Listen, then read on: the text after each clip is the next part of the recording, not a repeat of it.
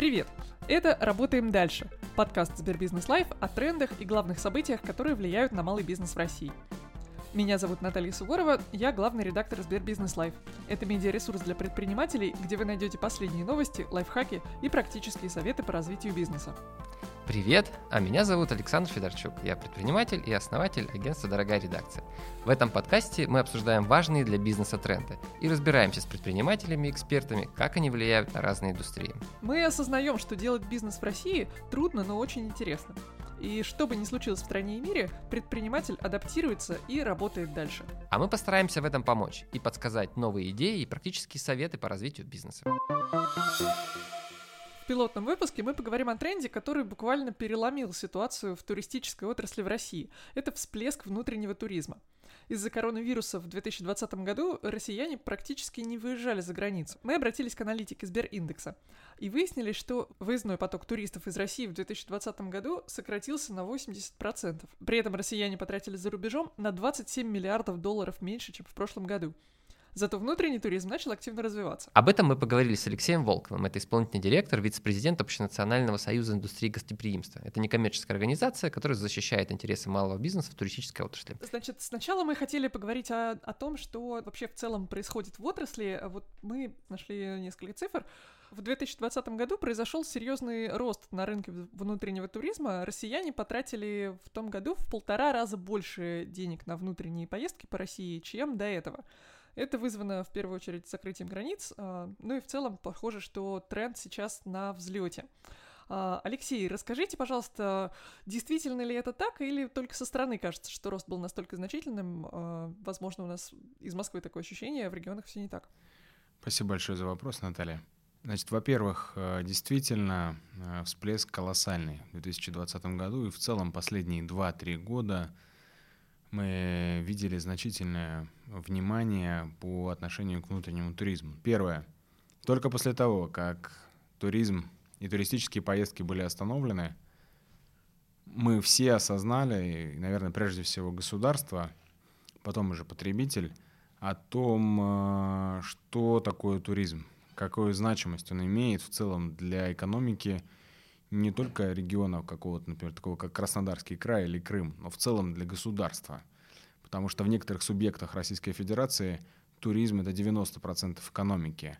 То когда все остановилось, оказалось, что пострадали все, и те, кто делают подушки, и кто делает какие-то сувениры, и те, кто возят туристов. В общем, огромное количество. И Ростуризм заявлял о том, что 52 сферы входят в индустрию гостеприимства.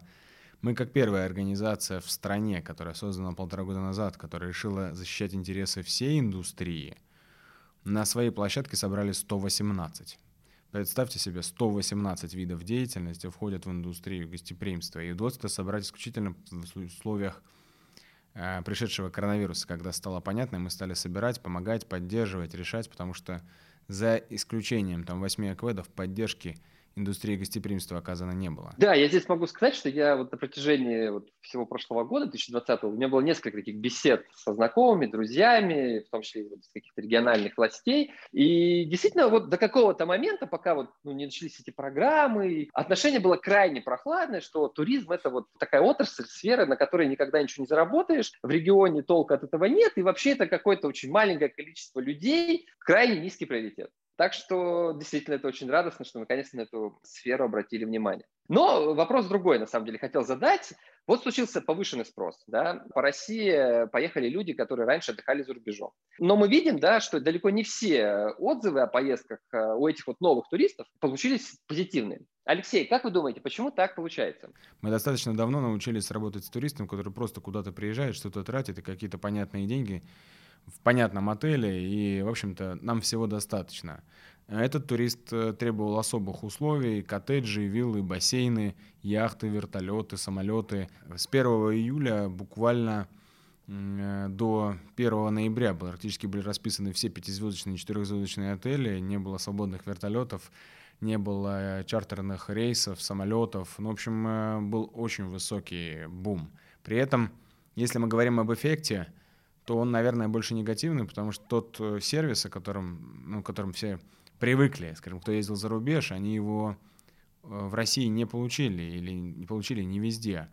Поэтому здесь ниша сегодня свободная открывается в том, кто предлагает режиссуру туров, то есть подборку под ваше настроение, ваши эмоции и ваши желания вашего путешествия. Это могут быть винные дегустации, это может быть гастрономия, это может быть, э, не знаю, лепка пельменей или стрельба из Калашникова, дрифт на автодроме в Сочи или какой-то другой такой продукт туристический, но режиссура туров в 2020 году дала огромный эффект, и мы полагаем, что за этим будущее. Да, авторские туры действительно очень популярны. Мы недавно опубликовали текст на СберБизнес Live. Появился даже маркетплейс авторских туров You Travel Me. Там гиды организуют поездки по разным регионам России, клиент может выбирать из разных именно авторских срежиссированных туров. Поэтому это реально номер один, быстро растет направление. А еще что пользуется популярностью? Второе, эффект э, и ниша — это экологический туризм. Все стали искать возможность отдыхать уединенно, самостоятельно, где-то в стороне от всех и пытаться э, подышать свежим воздухом, не в маске. И тут э, пришли новые тренды под названием глэмпинги, которых не существует как понятия и терминологии. При этом на это уже есть поддержка грантовая со стороны Ростуризма, что глэмпинги будут строиться. Но мы только сейчас э, внесли предложение о том, чтобы внести это в терминологию. Поэтому, что касается цифр, точно, абсолютно, это было беспрецедентно по количеству туристического потока, по количеству авиарейсов э, в России. Плюс ко всему туроператоры крупные согласились выполнить несколько рейсов чартерных перевозок в такие регионы, в которые раньше ну, мы, бы не, мы бы не поехали. И мы единственная страна в мире, которая во время локдауна и ограничений и сложностей вводим э, э, инструмент стимулирования сбыта и формирования спроса под названием кэшбэк. Но по факту мы создали вирусную такую рекламу для регионов, которые раньше никто не знал. В частности, Хакасия. Мы проводили опросы, Абакан. Многие считают, что это фрукт. Э, Тюмень у многих ассоциируется исключительно с нефтью и холодом, и Сибирью. При этом там есть, э, есть гастрономия, там есть горячие источники и много всего другого. В целом, самая большая проблема сегодня в стране – и с этим бизнесу тоже нужно работать. Э, это маркетинг и продвижение. Вообще упаковка туристического продукта и информирование населения о самой России. Мы о России не знаем ничего. Вот от слова совсем. Это точно. Границы все равно закрыты пока. Но возникает тогда вопрос, а надолго ли это? Как вы считаете, этот тренд на внутренний туризм продлится, даже если, допустим, в следующем или уже в этом году границы откроются? Он не просто продлится. Многие сегодня, не только в России, но и за рубежом, считают, что Алтай, Камчатка, Байкал, Карелия э, звучат значительно круче э, с точки зрения вот, моды, с точки зрения какого-то фана, развлечений, эмоций, впечатлений, и самое главное, неожиданных же, как часто у нас в России, с опасности на каждом шагу, и дороги не везде, и придорожный сервис не так э, как развит, как в Соединенных Штатах Америки и Канаде. Но это вызывает особый интерес со стороны туристов за рубежом, которые еще до сих пор приехать не могут. А в России это сегодня э, уже модно ездить на Байкал, ездить э, на Алтай, быть, э, побывать в Карелии. Пока это еще дорого, надо сказать, что это еще не так доступно, как бы хотелось, да. Еще не так доступно, но все-таки уже популярно. Давайте тут сделаем вставку с цифрами. А, по данным Сбериндекса, вот как изменились цифры в российских регионах по количеству туристов. Во Владимирской области прибавилось на 64% туристов по сравнению с 2019 годом, в Калининградской области на 59%, в Карелии на 47%, Тверская область 38%. Даже Астраханская область, даже там число туристов увеличилось на 37%. Люди еще ездили на Камчатку, в Краснодарский край, различные российские регионы и испытали вот этот вот туристический бум. Алексей, вот вы упомянули, что сейчас поехали по России отдыхать туристы, которые раньше ездили за границу, и что часто они оказываются разочарованы уровнем сервиса. Как вы считаете, что сейчас бизнес может сделать, чтобы эту планку как-то поднять? А, значит, нужно решить три ключевых задачи. Первое — это вот маркетинг и все, что связано с информацией, с продвижением и себя, и своего туристического продукта, скажем так, э, информированностью населения о вашем продукте, либо о вашей дестинации, либо о вашем объекте показа, посещения, пляжа, неважно, чем вы занимаетесь, но это должно быть известно, это должно быть интересно, и это не только должно быть в СМИ, это должны быть какие-то блогеры, информация, поддержка. То есть сегодня таргетинг на вашу точку притяжения или на ваш продукт или на ваш бизнес, он должен быть максимальный. Второе — это подготовка кадров. Э, у нас всегда с этим была проблема, сложность в индустрии гостеприимства не менее. Кстати говоря, за время локдауна мы потеряли по меньшей мере 50% э, всех сотрудников в индустрии гостеприимства.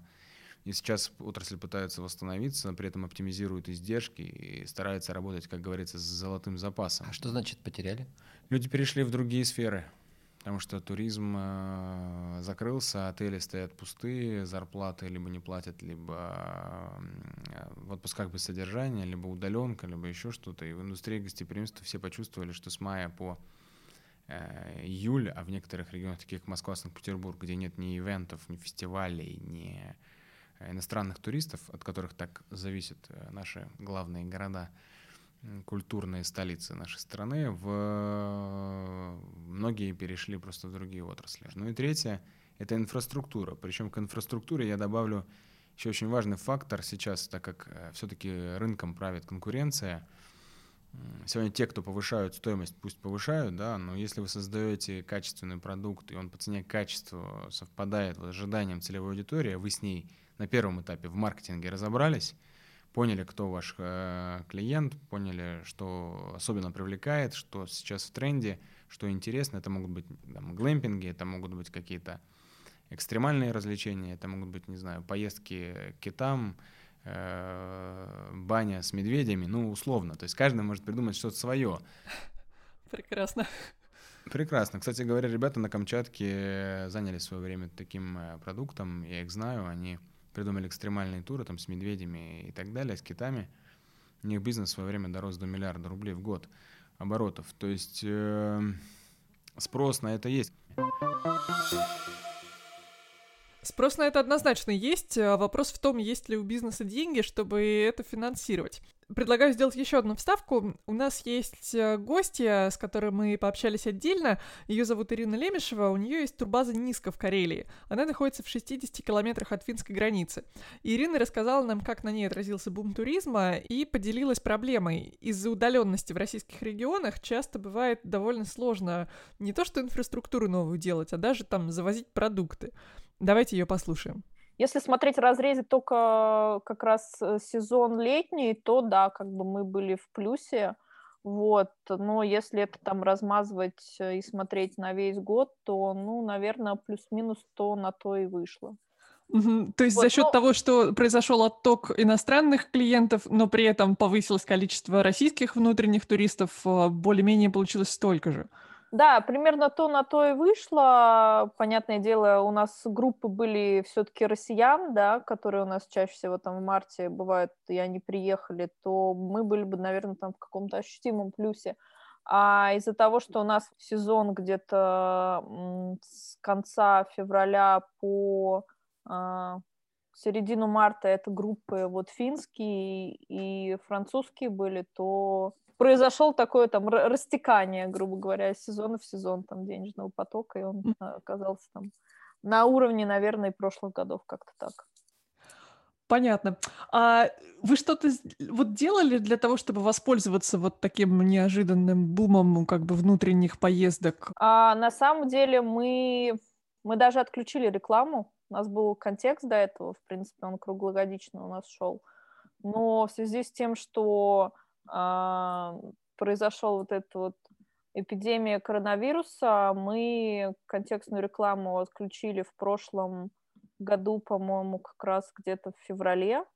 С точки зрения рекламы, наверное, наоборот, мы делали меньше, чем мы делаем обычно, но из-за того, что, видимо, как бы народ все равно не может сидеть на месте, ему нужно куда-то вот себя, себя деть, они а, туристы ищут какие-то альтернативы, потому что у нас вот была группа, которая как раз два раза к нам приехала, они ежегодно уезжают куда-то типа в Норвегию или Швецию, у них какие-то туры бывают, но вот за, а, за неимением как бы другого а, варианта отдыха они вот э, к нам едут и уже забронировали, пометуя как бы прошлый год, они уже забронировали в этом году август.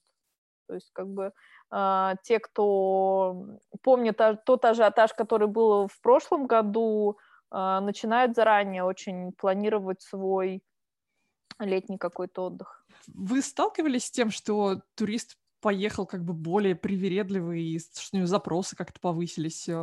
Э? По поводу сервиса, знаете, не знаю, мне, у меня складывается ощущение, что именно россияне имеют больше каких-то претензий э, к сервису, которые есть в России, нежели как бы этот сервис э, там в других странах. Иногда сервис может быть реально плох, да, как бы, но те, кто часто путешествуют и путешествуют в разные категории там отелей, они не совсем, наверное, как бы понимают разницу э, отеля где-то в глуши, не знаю, Италии и отеля в глуши России. То, что как бы они смотрят на ценник и говорят, у вас какой-то такой ценник, мне непонятный, типа, я, я наверное, лучше в, в Италию бы поехал за эти деньги, но ты просто посчитай у себя в уме, какие издержки терпит э, тот же ательер, если у него в труднодоступной местности как бы находится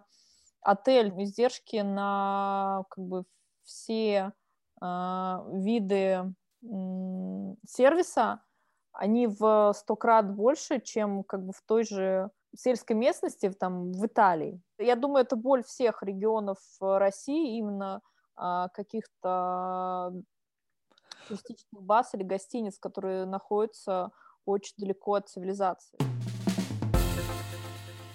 А, действительно, многие туристы не осознают, что туристическая инфраструктура бывает очень дорогой, а отбиваться может э, долго.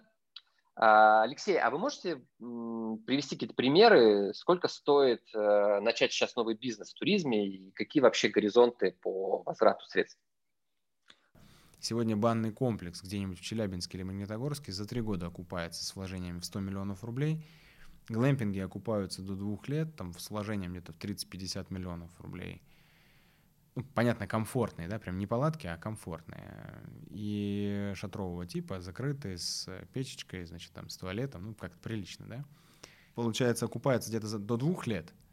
Ну, там в зависимости от э, туристического потока, от потока автомобилей, такая история – а вот э, гостиница сегодня, если у вас три звезды, это не менее 5-7 лет, если у вас 4 звезды, то это 10-15, если у вас 5 звезд отель, то 10-20 лет. Это такая серьезная ноша, как приблизительно виноградарство и виноделие. Когда вы садите виноград, и только через 5-8 лет вы получите первый урожай. Запрос на курортное жилье мы изучали где-то около 8 с лишним миллионов человек на покупку курортного жилья за 2020 год. Скуплено все на юге России. Э, цены выросли значительно на недвижимость, на вторичку в том числе.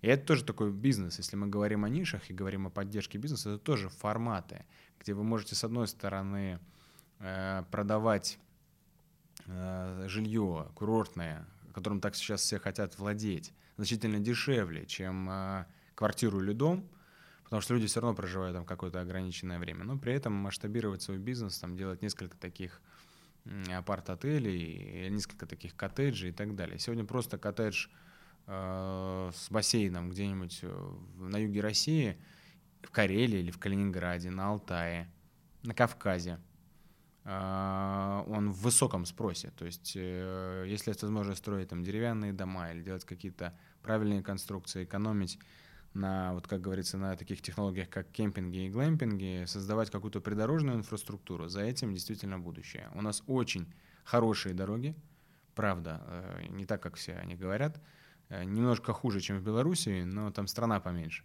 Но вопрос в том, что сегодня нет придорожного сервиса.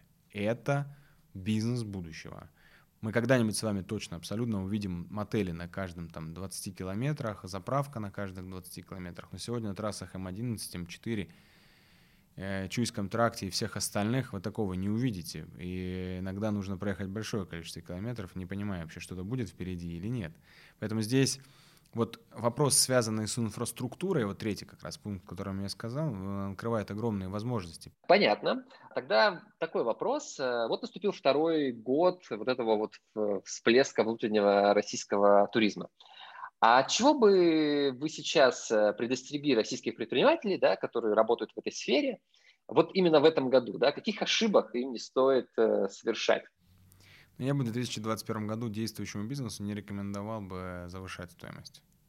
Потому что 2021 год может стать поворотным в 2022, в котором начнут скрывать границы. И если вы хотите что работать с возвратным туристом и хотите, чтобы вас писали в интернете, что как и круто отдохнул на Донбай, например, в таком-то домике там, или в таком-то гостевом доме или гостинице, нужно очень аккуратно быть все-таки с стоимостью. То есть действительно мы сегодня создаем такую высокую да, планку или, как сказать, высокий средний чек, который ну, точно не соответствует пока нашему качеству нашего сервиса. Тому, кто хочет бросить и не заниматься больше бизнесом, сказать, что надо поискать просто ниши. Придумывайте какое-нибудь приложение интересное, делайте какие-то прорывные решения в своем бизнесе, чтобы вас, не знаю, вы запустили первый, там, не знаю, робот в своем отеле.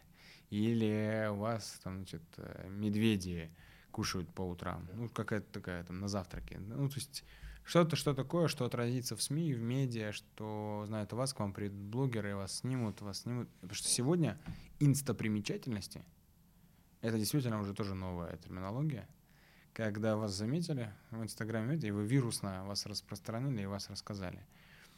Работайте с гостями, не работайте с клиентами, работайте с гостями, если вы занимаетесь индустрией гостеприимства. И это изменит вашу ментальность внутреннюю и, и ваших э, работников что когда вы с клиентом, вы да, нет, нет, да, не знаю. С гостями так нельзя. Если мы хотим конкурировать с внешним миром, ну, конкурировать в хорошем смысле, не там плохо а, или у нас хорошо, а, хотите конкурировать, то конкурируйте. Не сравнивая Турцию с э, Сочи, а создавайте какие-то интересные, интересные э, досуг, интересные развлечения, интересные эмоции, интересные впечатления – чтобы они были незабываемы. А, объединяйтесь с бизнесом, который занимается парапланером, например, спортом, кто-то, кто возит на самолетах, кто катает на вертолетах, кто возит к китам или к дельфинам. Поэтому не бросайте бизнес, не уходите из него, а находите новые возможности. Спасибо вам большое, что нашли время пообщаться и э, рассказали обо всех э, возможностях и прочих э, интересных вещах, которые открывает э, индустрия туризма в России сегодня. Спасибо большое, Наталья.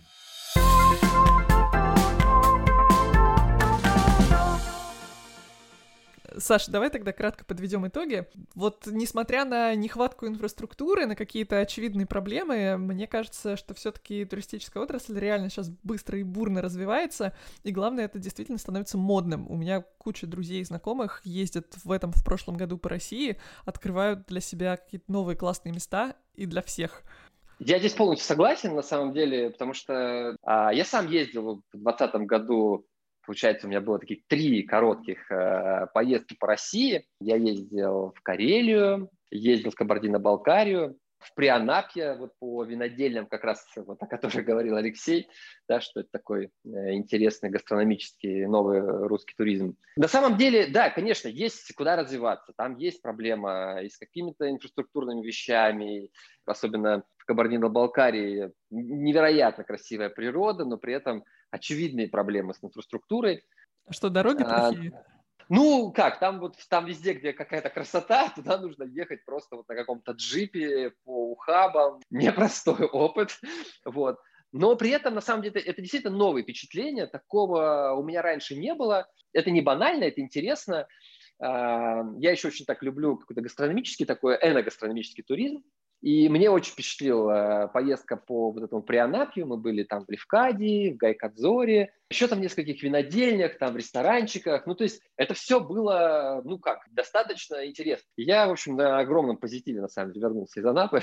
Хочется, конечно, чтобы и дальше все это развивалось, появлялось все больше возможностей. А, надо ездить дальше, конечно, изучать страну. Я слушаю тебя и даже завидую. Я сама в этом году и в прошлом, к сожалению, не могла по разным причинам а, из-за пандемии и прочего поехать по России, но очень хотелось бы, конечно, тоже наверстать. Вот, может быть, в этом году получится. Э, давай, я все расскажу и крайне рекомендую. Ну что, давайте тогда заканчивать. Отлично, тогда заканчиваем на этом сегодняшний выпуск. С вами был бизнес-подкаст «Работаем дальше». Если вам понравился наш подкаст, ставьте нам лайки и пишите комментарии. Подкаст доступен к прослушиванию на всех площадках. Да, и не забывайте читать медиа для предпринимателей СберБизнес Live. С вами были ведущие Александр Федорчук и Наталья Суворова. Работаем дальше.